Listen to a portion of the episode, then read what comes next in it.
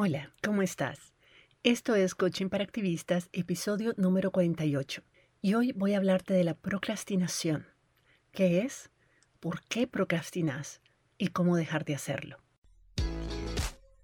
Estás escuchando Coaching para Activistas con Virginia Lacayo coach, emprendedora, feminista y experta en neurociencia y pensamiento sistémico, quien te compartirá información y herramientas para que puedas conocerte, autogestionarte y lograr los resultados que te propones independientemente de las circunstancias que estén ocurriendo. Por muchos años yo pasé probablemente de la misma forma en que actúas vos en relación a tus tareas cotidianas, a, tu agenda, a tu calendario, a la forma en que planificas. Yo muchas veces simplemente llegaba a la oficina a ver qué era lo que había que hacer ese día. Y entonces respondía casi que reactivamente a lo que iba pasando, a lo que otras personas necesitaban. O sea, siempre había algo urgente, siempre había algo más importante. Y eso significaba que yo no lograba mantener una película global de lo que eran las metas y las prioridades a mediano y a largo plazo, sino que iba, como decimos allá, coyol quebrado, coyol comido. La otra cosa que también me pasaba, y probablemente también te pase a vos, es que no era que yo no planificara, a veces más bien planificaba súper sesudamente, o sea, al detalle, dedicaba horas planeando todo, pero luego ignoraba mis planes o no los acataba y terminaba no haciendo lo que sí tenía que hacer. Y eso me llevó por mucho tiempo a pensar de que no servía de nada planificar, que era una pérdida de tiempo, porque al final no cumplía mis planes, ese tiempo pude haberlo ocupado en alguna otra cosa, que en alguna de las miles tareas que sí tenía pendiente, y de todas maneras siempre había algo que se ponía en el camino y que me impedía responder, digamos, a esos planes. Por lo menos eso era lo que yo creía. El problema, como te voy a explicar, no era de planificación. El problema no es planificar o no planificar. Bueno, planificar es importante, pero el problema en mi caso no era la falta de planificación, sino que después de planificar no cumplía con las cosas que había planificado. Entonces, aunque sabía lo que tenía que hacer, no lo hacía. Y cada día terminaba pasando todo lo que dije que iba a hacer y no hice para otro momento en mi calendario que ya de por sí estaba muy lleno. ¿Te ha pasado? Me imagino que sí. También me ocurría de que sabía lo que tenía que hacer, lo ponía en mi calendario, pero a la hora de llegada simplemente no tenía ganas de hacerlo. y no tenía ganas de hacerlo es una forma muy suave de decirlo. Me daba miedo, me ponía ansiosa, me daba estrés, me hastiaba, me aburría solo pensarlo. El resultado era que no tenía ninguna motivación de hacerlo y no lo hacía. En el fondo yo estaba esperando sentirme motivada para hacer las cosas, como como que si la motivación viniera con la tarea y como si no estuviera motivada no fuera capaz de hacerlo. Y como la mayor parte de las veces, sobre todo cuando se trata de tareas importantes, no estoy motivada a hacerlas, entonces procrastinaba y terminaba simplemente no haciéndolas. Hoy es muy, pero muy raro que yo procrastine, sobre todo con cosas que son importantes. Entender por qué procrastinaba y cómo superarlo es lo que me ha permitido ser hoy una de las personas más productivas, prolíficas y eficaces que yo conozco. Y no lo digo para echarme flores, créeme, vos sabés de que ese no es mi rollo. Lo digo porque yo creo que sí se puede hacer, que sí es posible ser sumamente productiva y dejar de procrastinar. Si yo pude hacerlo, entonces vos también podés. Lo primero que quiero decirte, y es muy importante que entendas, es de que vos no sos procrastinadora. Bueno, por lo menos la mayoría de nosotras no lo es, no es, no es algo que es innato a nosotros, no es parte de nuestra personalidad. Simplemente, tal vez en tu caso es que no sabes cómo manejar ciertas emociones que hacen que sea muy difícil iniciar o completar una tarea. La procrastinación es un hábito de evitar tareas urgentes o importantes ya sea una tarea específica o alguna decisión, a pesar de las consecuencias negativas que sabemos que van a venir. Y aún así, escogemos enfocarnos en tareas menos importantes, pero que son más agradables o más fáciles de ejecutar. Entonces, contrario a la creencia popular, la procrastinación no es simplemente pereza o mala gestión del tiempo. Cuando se trata de procrastinar, decirle a alguien que simplemente lo haga, así como, ay, deja de procrastinar y hacer las cosas, casi nunca funciona. Es como decirle a alguien con depresión, sobre todo depresión clínica, que simplemente se anime, que se levante el ánimo. No es por mandato. Tenemos que entender mejor por qué procrastinamos, cada una de nosotras, por qué lo hacemos. Y no solo en general, sino con tareas específicas. Abordar la causa, trabajar la causa y entonces va a ser más fácil dejar de procrastinar. La procrastinación en realidad es una, es una señal. Lo que hace es que nos indica que hay algo que estamos sintiendo y que nos hace muy difícil enfocarnos en tareas que debemos hacer. Es una forma de autosabotaje que nuestro cerebro usa cuando tiene la idea de que esa tarea nos provoca inseguridad, ansiedad, estrés, aburrimiento o cualquier otra emoción negativa. Entonces, cuando el cerebro piensa de que esa es una tarea que hay que evitar por alguna razón, nos va a sabotear, nos va a sabotear el esfuerzo, nos va a impulsar a hacer otra cosa que nos ayude a distraernos de esa emoción o eliminarla. Nos va a impulsar a hacer algo que nos resulte más fácil y agradable para nosotras, porque el cerebro va a tratar siempre de hacer aquello que es agradable y fácil, no necesariamente que es lo importante, ¿verdad? Por eso esa es nuestra responsabilidad. Y ya me has escuchado decirlo mil veces y lo voy a seguir diciendo. Todo lo que hacemos o no hacemos es porque queremos sentir algo o dejar de sentir algo. Entonces, si queremos dejar de procrastinar, en vez de forzarnos a hacer las cosas, es mucho más efectivo identificar cuál es, qué es lo que exactamente esa tarea nos está haciendo sentir, cuál es la verdadera razón por la que le estamos posponiendo y abordar esa razón. Siempre que nos resistimos a hacer algo, hay una razón emocional muy fuerte detrás. Aunque esa razón no nos parezca lógica o beneficiosa, lo mejor que podemos hacer es identificarla y procesarla en lugar de pretender de que no existe y forzarnos a hacer algo que en el fondo no queremos hacer, porque lo podemos hacer. Y muchas veces esa es la forma de hacerlo. Simplemente nos sentamos y lo hacemos a pesar de que no nos no tengamos ganas o no estemos motivadas. Pero estarnos forzando constantemente a hacer cosas resulta a la larga inefectivo porque la fuerza de voluntad, como toda fuerza, se agota. Entonces no podemos depender de ella todo el tiempo. Y procrastinar es algo que necesitamos realmente trabajar y tratar de eliminar de nuestras vidas.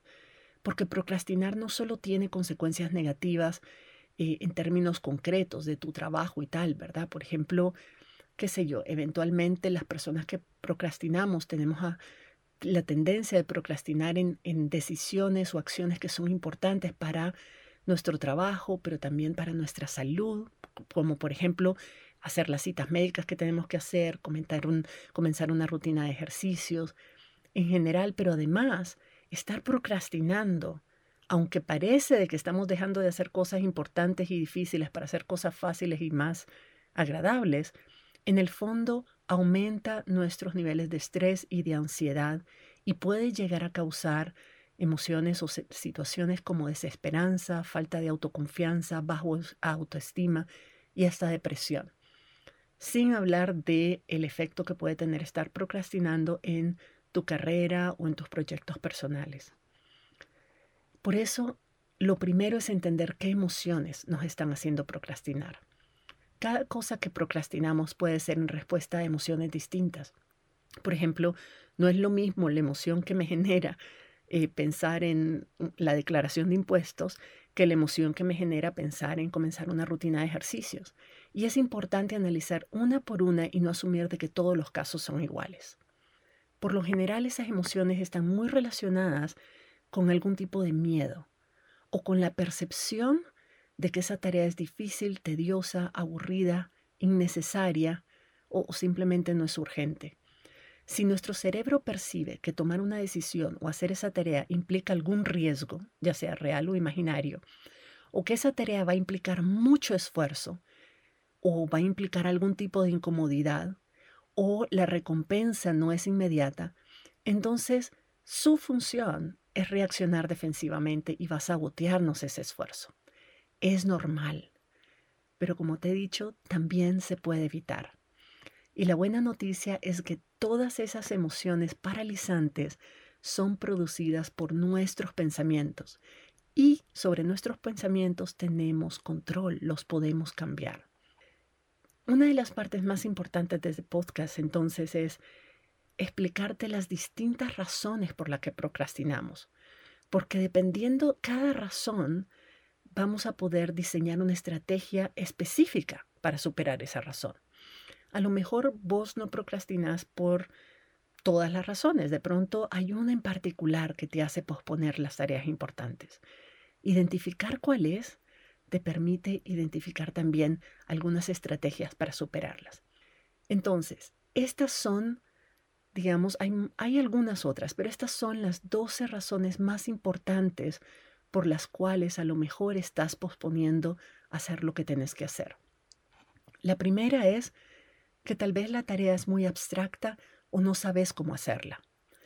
Cuando los objetivos que nos proponemos son vagos o abstractos y no sabemos por dónde comenzar, el cerebro se confunde, se abruma y se paraliza. Entonces no nos, no nos permiten iniciar.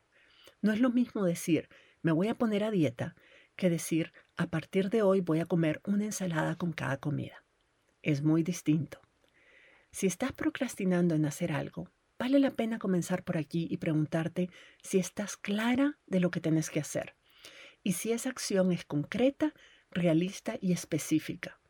Si no es así, mi recomendación es que la describas lo más específicamente posible, incluyendo cuándo y cómo la vas a hacer por cuánto tiempo y cómo vas a saber que cumpliste tu propósito.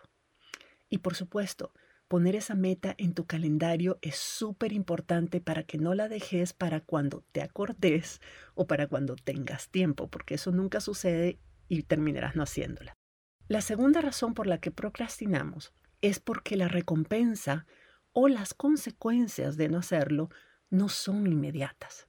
Nuestro cerebro es como una niña de dos años que solo se siente motivada a hacer algo cuando sabe que va a tener una gratificación inmediata, ya sea la gratificación porque recibimos algún beneficio o gratificación porque evitamos una consecuencia negativa, pero la queremos ya.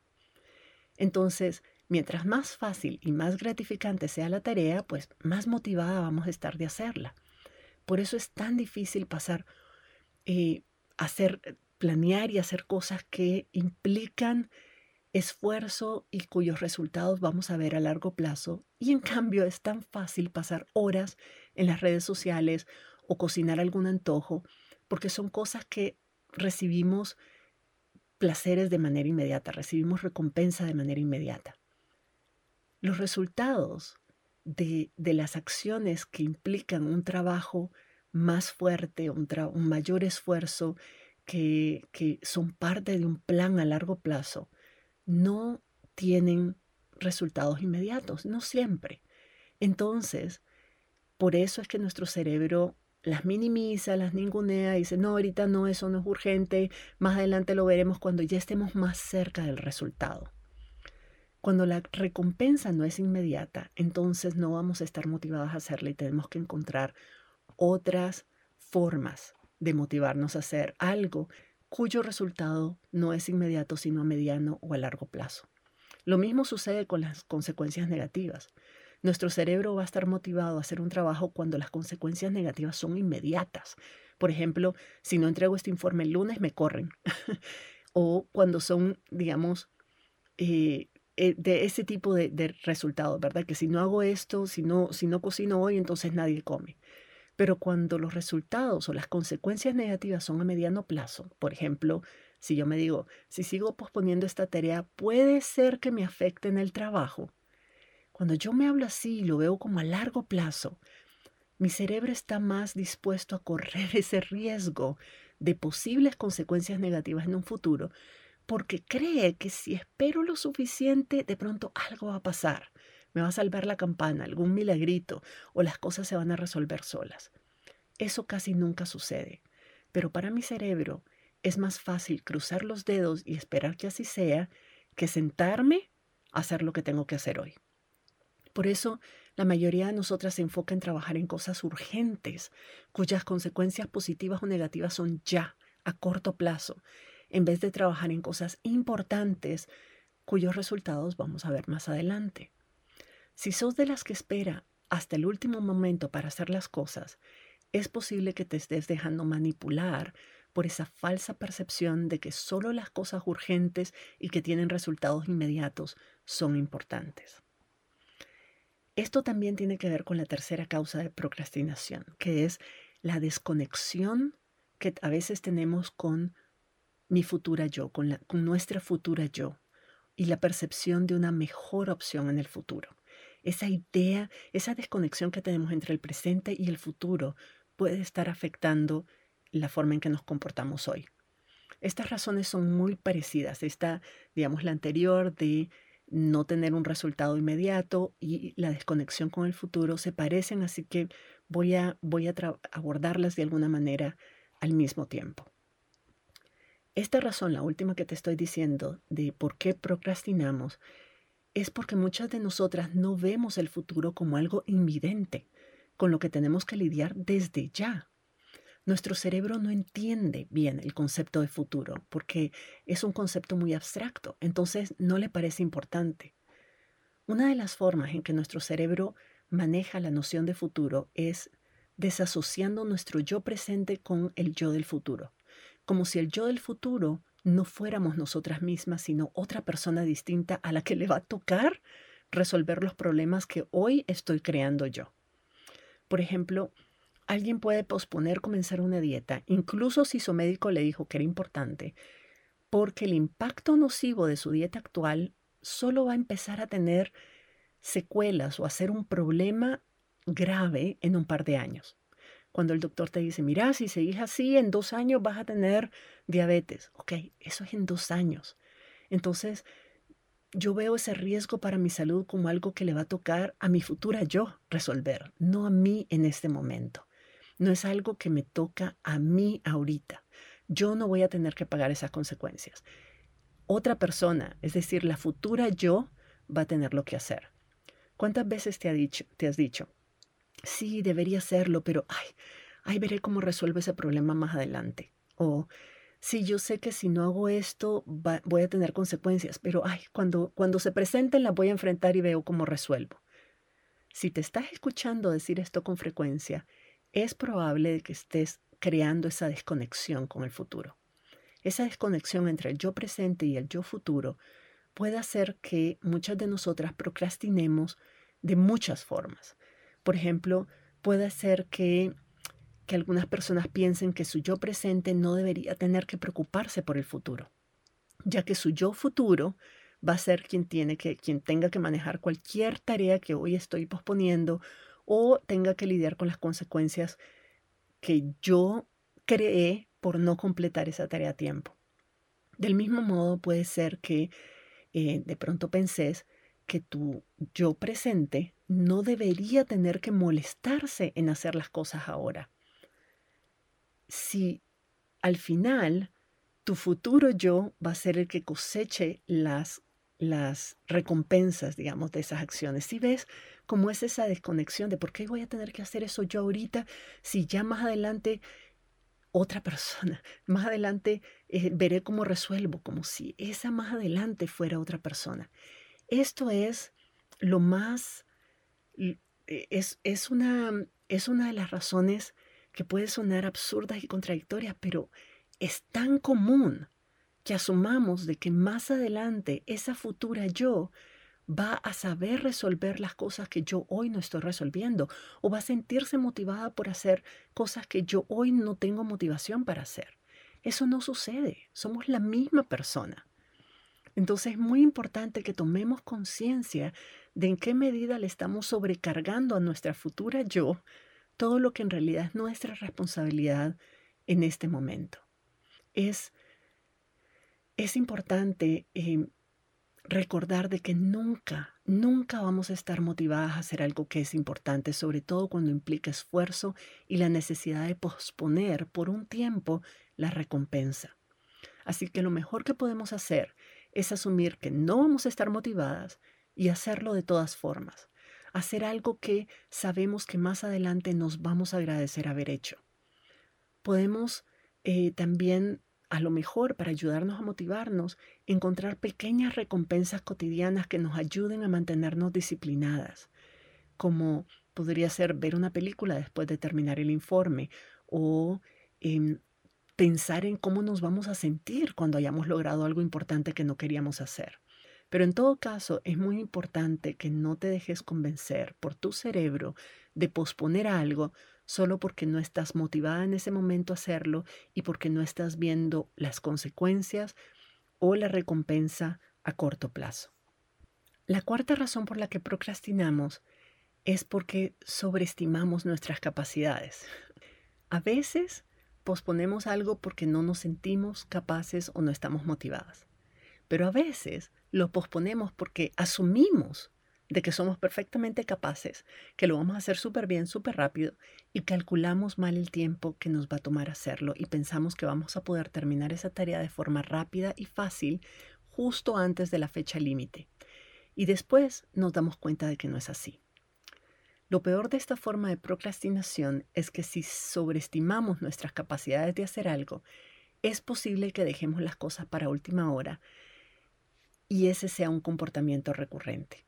Eso sucede mucho, por ejemplo, cuando estamos estudiando para un examen o tenemos un trabajo que presentar y pensamos que nos va a tomar poquito tiempo y que va a ser fácil y a última hora nos damos cuenta de que no es así y entonces nos estresamos y pasamos toda la noche en vela y sufrimos mucho para completar la tarea, pero después volvemos al mismo patrón de pensamiento y asumimos de que esa fue la excepción, pero que la próxima vez sí vamos a poderlo lograr en unas horitas antes de la fecha tope y el ciclo vuelve a comenzar.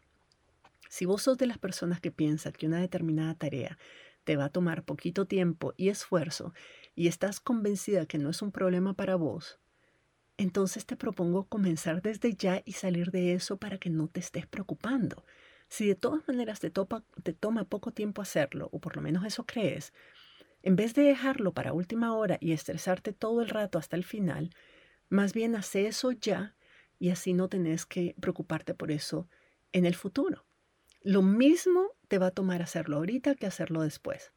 Pero si lo haces ahorita, te ahorras el estrés, las preocupaciones y las ansiedades. Y entonces a última hora, cuando pase algo imprevisto, porque siempre sucede, no vas a estar preocupada por eso. La quinta razón por la que procrastinamos, tal vez con esta te identificas también, es la indecisión. A veces posponemos hacer cosas porque no logramos tomar decisiones de manera oportuna. Por ejemplo, yo estuve posponiendo por un buen tiempo comenzar mi programa de membresía de coaching mensual porque no lograba decidirme qué formato y qué plataforma utilizar para el programa. Y eso me tomó mucho tiempo, pasaba horas investigando, días investigando, todas me parecían bien, sentía que no sabía lo suficiente, entonces me paralizaba en el análisis. Cuando tenemos un montón de opciones, a veces nos paraliza tomar decisiones. Hay varios factores que hacen que nos cueste tomar decisiones y nos quedemos como patinando y dando vueltas en círculo alrededor de esa decisión sin tomarla. Y es lo que eso se llama parálisis por análisis. Y puede darse por muchas razones. Por ejemplo, mientras más opciones tengas, más difícil va a ser para vos evaluarlas y decidir cuál es la ideal. Y eh, cuanto más similares sea el valor, digamos, más similares sean eh, las características de las distintas opciones que tenés, pues también más difícil va a ser identificar cuál es la mejor. Em, en esos casos, por ejemplo, es preferible disminuir tus opciones. Digamos, em, si estás teniendo, si, estás paralizada por el análisis, una opción es reducir tus opciones a dos o tres máximo y elegir entre esas pocas opciones en lugar de abrumarte con todo el menú. Eso significa que vas a aceptar conscientemente de que no estás valorando todas las posibilidades, sino que estás escogiendo entre las que para vos son más fáciles, accesibles, rápidas, económicas o efectivas en este momento después de un tiempo podés tomar otra decisión. Puedes regresar sobre tus pasos y cambiar de opinión y tomar una decisión distinta cuando ya tengas más información sobre todas las opciones. Pero por el momento, lo mejor que puedes hacer es simplemente tomar una decisión con la información que ya tenés y comenzar a actuar, salir de esa parálisis. Otra sugerencia es dejarte de preguntar cuál de las opciones es la menos peor. La mayor parte de nosotras toma decisiones en función de cuál de las opciones tiene más desventajas o menos desventajas, cuál es la menos peor, decimos, ¿verdad? Pero el miedo pensar en cuál es lo peor, cuál es lo menos peor, cuál es la que menos me va a afectar, cuál es la que tiene menos desventaja, es una forma de tomar decisiones desde el miedo. Y el miedo nunca es un buen consejero, sobre todo para decisiones importantes.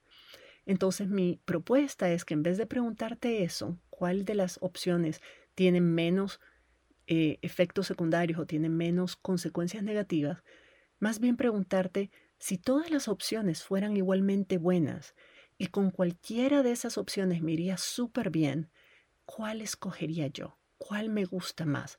¿Con cuál me siento más cómoda? Y escoger esa. En última instancia, esos son los criterios que cuentan. La sexta razón por la que procrastinamos a veces es porque nos sentimos abrumadas. A veces procrastinamos porque esa tarea que tenemos enfrente nos abruma. Tal vez es, muy compleja, muy grande, implica muchas acciones, no sabemos por dónde comenzar o lo que sea, pero estamos abrumadas. En estos casos, lo recomendable es dividir la tarea en varias tareas pequeñitas que pueden ser ejecutadas en periodos de media hora, tal vez una hora cada una. Entonces, cuando la dividimos así, el cerebro se desabruma y logra enfocarse porque necesita solo poner atención y trabajar y enfocarse en una tarea a la vez. Y vos sabés de que si haces una por una y las completas, al final la gran tarea que te abrumaba estará resuelta. Pero vamos paso a paso, vamos una por una. Entonces, si estás abrumada con una tarea, mi recomendación es desglosarla en tareas más manejables y más pequeñas y enfocarte en una tarea pequeña a la vez. La otra razón por la que procrastinamos es la ansiedad. Si aquello que querés hacer te provoca ansiedad, es normal que lo pospongas. A mí, por ejemplo, me crea mucha ansiedad organizar mis finanzas y hacer mi declaración anual de impuestos. Me da mucho miedo equivocarme, sobre todo en este país que son tan estrictos con eso. Siento que las consecuencias pueden ser graves o pueden ser muy muy serias si me llego a equivocar, entonces me, me, entra ansiedad, me paraliza y no lo hago y lo pospongo una y otra vez. Y es grave, realmente eso es algo que yo debería y estoy trabajando en superar, pero por lo menos ya lo identifiqué, ya sé por qué lo estoy posponiendo. Aquí es donde también resulta muy útil tener una coach que te ayude a procesar los pensamientos que te crean esa ansiedad y a pensar en una estrategia para sentirte más segura haciendo esa tarea. Eso es lo que yo estoy haciendo. Esta es una de las cosas que yo llevo a mis sesiones de coaching con mi coach para que me ayude a bajar mis niveles de ansiedad en relación a esta tarea y sentirme más empoderada al momento de hacerla. Otra de las causas de la procrastinación es aversión a la tarea. Esta podría estar muy relacionada con la anterior también porque la verdad es que no me gusta no me gusta manejar todo, hacer cuentas y todas las finanzas y tal, no me gusta. Pero eso también es un pensamiento y eso es también algo en lo que puedo y voy a trabajar. Pero en fin, digamos aversión a la tarea. Esto puede ser eh, una de las razones fuertes por la que a lo mejor estás posponiendo algo, porque tal vez en el fondo odias hacer eso, o no te gusta, o no le ves sentido, o va contra tus valores, o cualquier otra razón que hace que rechaces la tarea en general y por tanto es obvio que vas a tratar a cualquier costo de evitarla. Por ejemplo, muy típico entre las personas que hacen coaching conmigo son eh, tareas en las que, digamos, necesitas tener una conversación con alguien que no te gusta o que sabes que va a entrar en conflicto cuando, cuando tengas esa conversación, que va a reaccionar mal, que se va, va a perder el control, lo que sea o tenés que decir algo, tenés que decirle algo que eh, no le va a gustar o tenés que hacer algo que realmente no querés hacer. Entonces, obviamente vas a procrastinar porque en el fondo no querés hacerlo. No querés enfrentar lo que eso significa, esa tarea significa. Y tal vez aquí puedas preguntarte si es absolutamente necesario que vos hagas esa tarea o si de pronto hay alguien más que podría hacerla en tu lugar. A lo mejor hay alguien más calificado para hacer esa tarea. A lo mejor la tarea no es esencial en sí misma y hay otra forma de resolver ese problema que no sea haciendo precisamente eso. Estas son preguntas que te puedes hacer y que pueden ayudarte a salir de esa procrastinación por aversión a la tarea. Ahora, si la tarea es inevitable, entonces una opción es trabajar tus pensamientos para tener una actitud más positiva o por lo menos neutra sobre la tarea y sobre los resultados y por tanto ayudar a desbloquearte y por fin hacerla. Y hablando de resultados, la novena razón por la que procrastinamos es el perfeccionismo. Esta es una de las razones más frecuentes entre las miembros de mi comunidad indomable. Y para ser honesta, también es una de las razones más frecuentes en mi caso, una de las razones por las que yo procrastino con frecuencia. Estoy tan condicionada a hacer todo bien, a dar siempre lo mejor de mí, a que las cosas me deben salir bien siempre, que muchas veces me paralizo.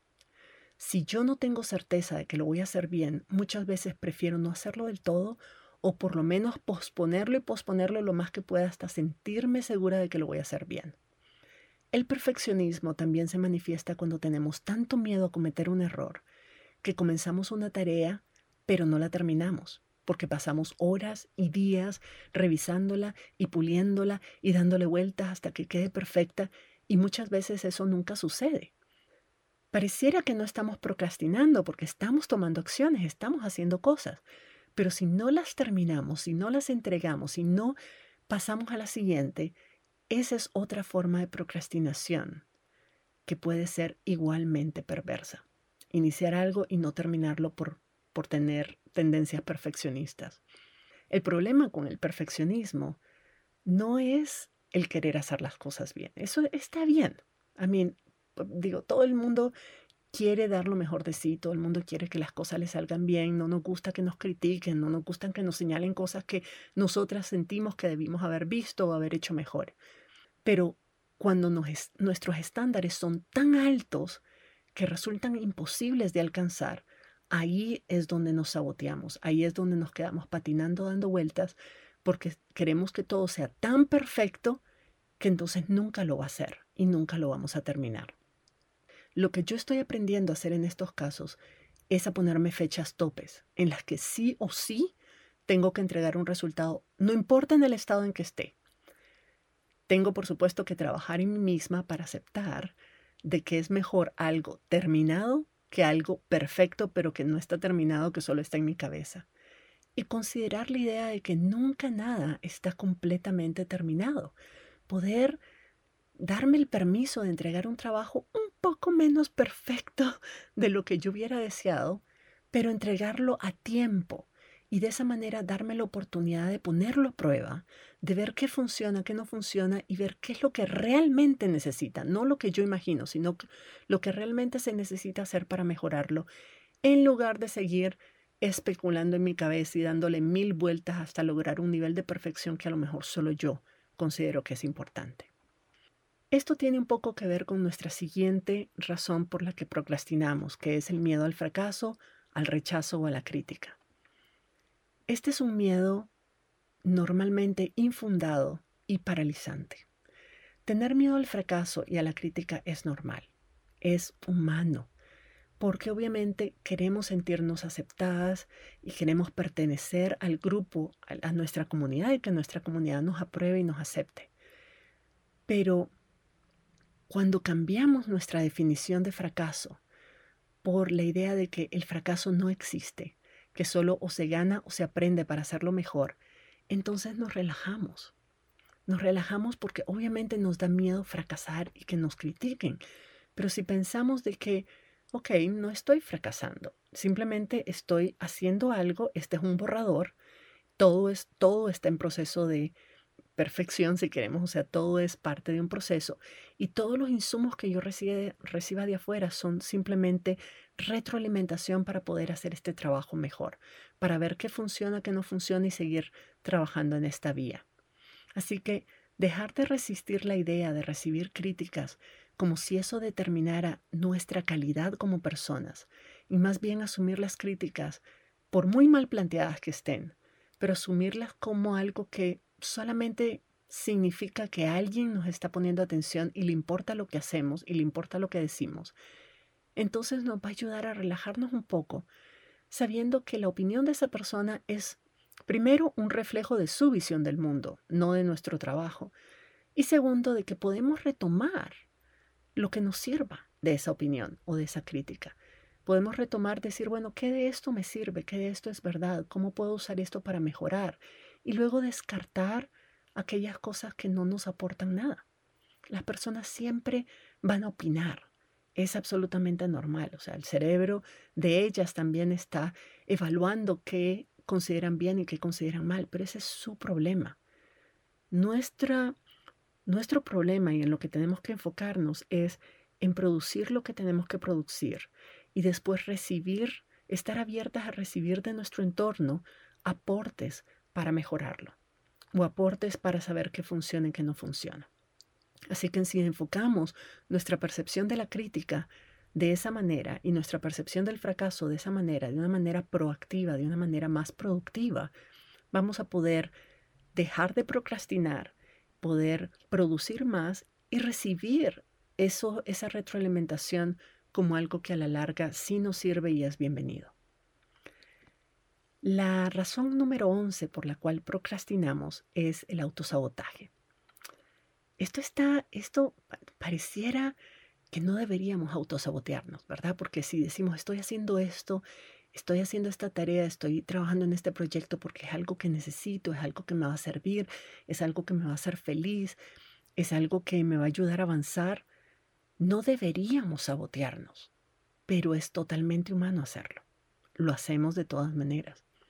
Entonces muchas personas procrastinamos porque nos da miedo que nos vaya mal y entonces inconscientemente nos saboteamos para que si las cosas no salen bien, podamos echarle la culpa a la procrastinación, en lugar de asumir de que nos fue mal porque nosotros no, no hicimos nuestra parte. Por ejemplo, un estudiante podría posponer estudiar para un examen porque prefiere pensar que reprobó la materia debido a que postergó los estudios en lugar de pensar que reprobó la materia porque no pudo entender bien el material. Y a veces, ves cómo nos saboteamos, ¿verdad? Utilizamos el autosabotaje como una excusa para adelantarnos al miedo que tenemos. Es como fracasar por adelantado antes de intentarlo para no tener que lidiar con lo que vamos a pensar de nosotras mismas si damos lo mejor de nosotros y aún así no nos sale como queríamos. Y a veces es al revés. A veces nos saboteamos porque pensamos que nos puede ir bien, que sí vamos a tener éxito. Y eso, el éxito, el que nos vaya bien, es lo que nos da miedo.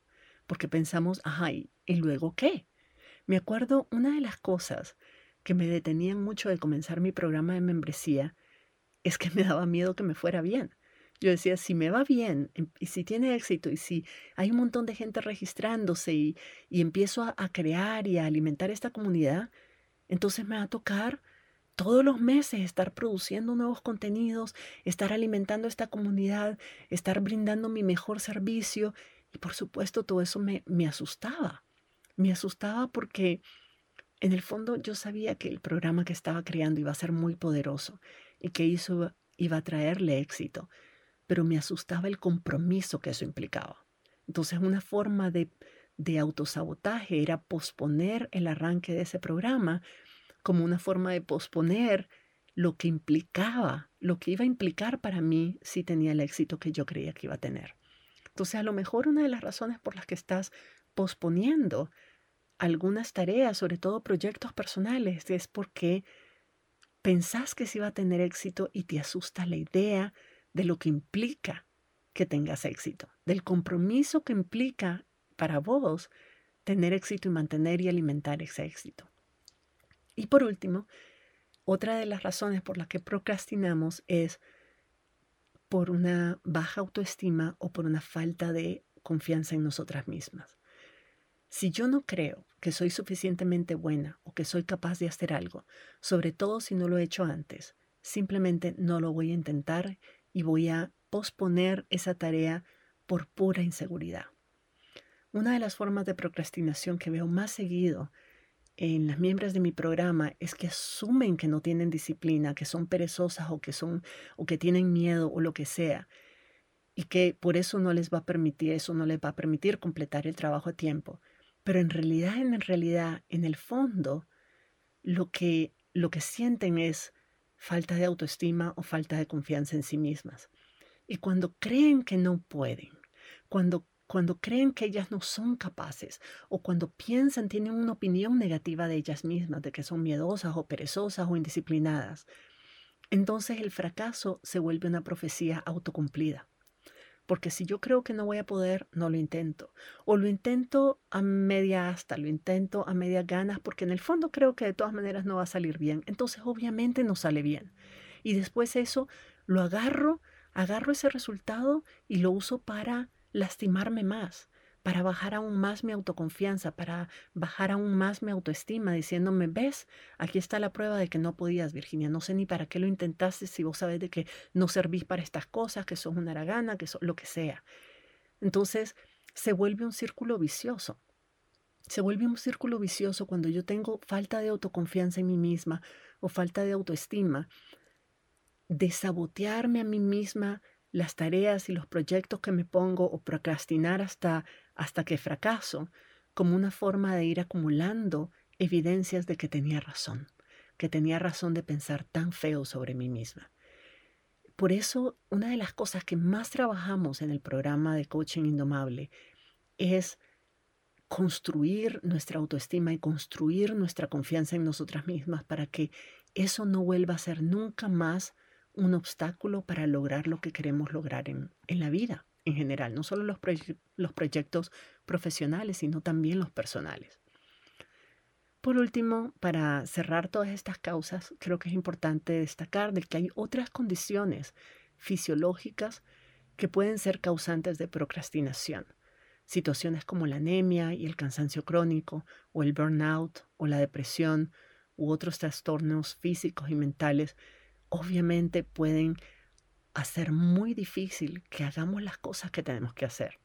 A veces incluso levantarnos de la cama y hacer cosas súper sencillas, súper fáciles, súper rutinarias.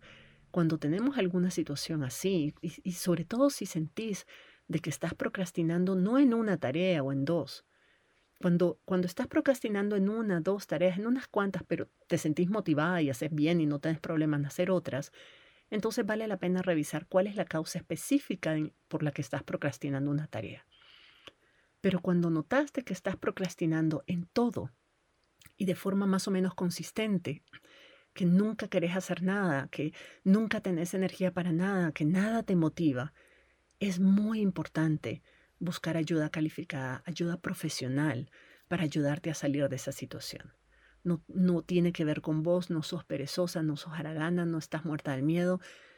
No es nada de lo que pensamos. Lo importante es dejar de juzgarte y decir, ok, tengo un desbalance fisiológico en este momento y necesito atenderme para ayudarle a mi cuerpo y a mi mente, a mi cerebro, a recargar energías, a encontrar un equilibrio que me permita entonces trabajar en las causas más subjetivas, digamos, de procrastinación y superar eso. Pero lo primero es lo primero.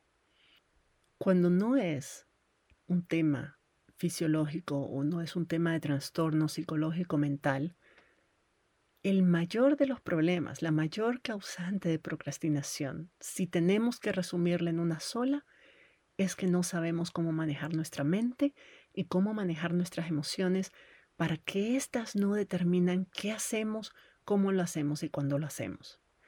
Cuando sabemos manejar nuestra mente, somos capaces de analizar los pensamientos que nos están saboteando los esfuerzos y cambiar esos pensamientos para que no nos impidan avanzar.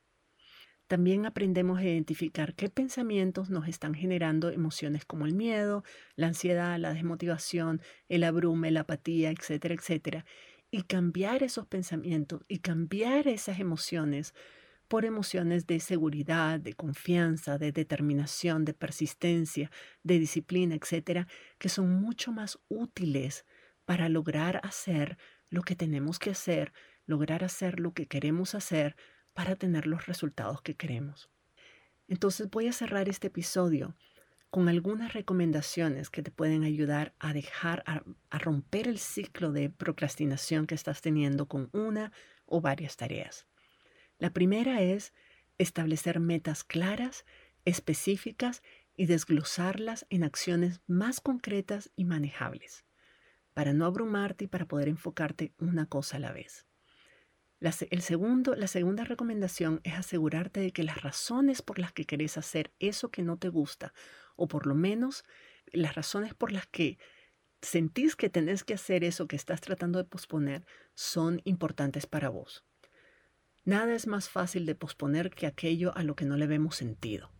Pero si estamos claras de que eso es importante y realmente querés el resultado y sabes de que tenés que hacer algo que implica un esfuerzo o que implica cierto nivel de comodidad, pero que el resultado vale la pena, entonces vas a sentirte motivada por lo menos a trabajar en las causas de la procrastinación que estás teniendo. La tercera recomendación es verificar que la meta es realista en el tiempo en que nos propusimos alcanzarla y que tenemos las condiciones y las capacidades suficientes para lograrla, aunque todavía no sepamos exactamente cómo hacerlo ponernos metas que no son realistas o que son realmente están pegadas en la cola de un venado, va a ser obviamente que la pospongas porque tu cerebro simplemente está abrumado con la idea. De decir, sí, voy a cambiar el mundo en tres días. Obviamente voy a bajar 100 libras en un mes. Entonces, obviamente lo va a posponer porque no le ve el sentido, porque le parece lógico, le parece racional, y entonces, ¿para qué empezar? Entonces, tener una meta realista en el tiempo en que nos los propusimos es también importante. La cuarta recomendación es analizar y entender la razón específica por la que estás posponiendo esa tarea. ¿Qué estás pensando y sintiendo en ese momento que te impulsa a posponer aquello que tenés que hacer? Y entonces trabajar en ello para sustituir esa creencia y esa emoción por una que sí te ayude a comenzar o a terminar aquello que comenzaste. Y por último, te propongo crear un plan de acción. Una vez que tenés identificado qué es lo que tenés que hacer, ves que es realista, tenés las razones adecuadas para hacerlo, tenés la motivación adecuada para lograr ese resultado y tenés claro qué es exactamente lo que te está haciendo procrastinar, entonces diseña un plan de acción, un plan que incluya estrategias para cumplir cada, cada una de las subtareas, pero también y sobre todo estrategias que te ayuden a manejar tu mente y manejar tus emociones para que no te saboteen al momento que tengas que enfrentar cada una de esas tareas. Ah, yo sé que este episodio fue un poco largo, pero era realmente creo que valía la pena hacer un análisis de todas las razones por las que estamos procrastinando en lugar de seguirnos maltratando y juzgándonos y quedándonos en un estado, en un lugar del que no podemos salir cuando nos decimos de que, ay, es que así soy yo, yo procrastino todo el tiempo, soy aragano, soy perezosa o no sirvo, eso no te va a ayudar a avanzar. Este episodio, la idea era darte suficiente información e insumos para que vos puedas identificar dónde estás y cómo salir de ese atolladero. Así que espero que te haya servido mucho. Es posible que tengas que escucharlo varias veces para recordar cada detalle, tal vez tomar notas, poder aplicar las recomendaciones bien, lo que sea. Y ya sabes, si necesitas ayuda, algún tipo de acompañamiento especialista calificado, pues puedes contar conmigo, te registras en mi programa y estaré encantada de apoyarte como tu coach a lograr cada una de las metas que te estás proponiendo. Yo tengo años ayudando a otras mujeres a superar estas situaciones y los resultados son increíblemente transformadores, no solo en relación a su problema de procrastinación, sino en todos los ámbitos de su vida personal y profesional. Si te interesa trabajar conmigo, te invito a registrarte en mi programa Intomable y que comencemos ya. no sigas posponiendo algo que es realmente importante para vos y que puede cambiar tu vida y puede cambiar tu percepción de las cosas, de tus proyectos, de las cosas que tenés que hacer y de tu mundo en general. Así que visita mi página web virginialacayo.com, pleca membresía y te espero por allá y nos escuchamos en la próxima. Si te gustó este episodio, dale like Suscríbete para no perderte el próximo y compártelo con otras activistas, por aquello del buen karma.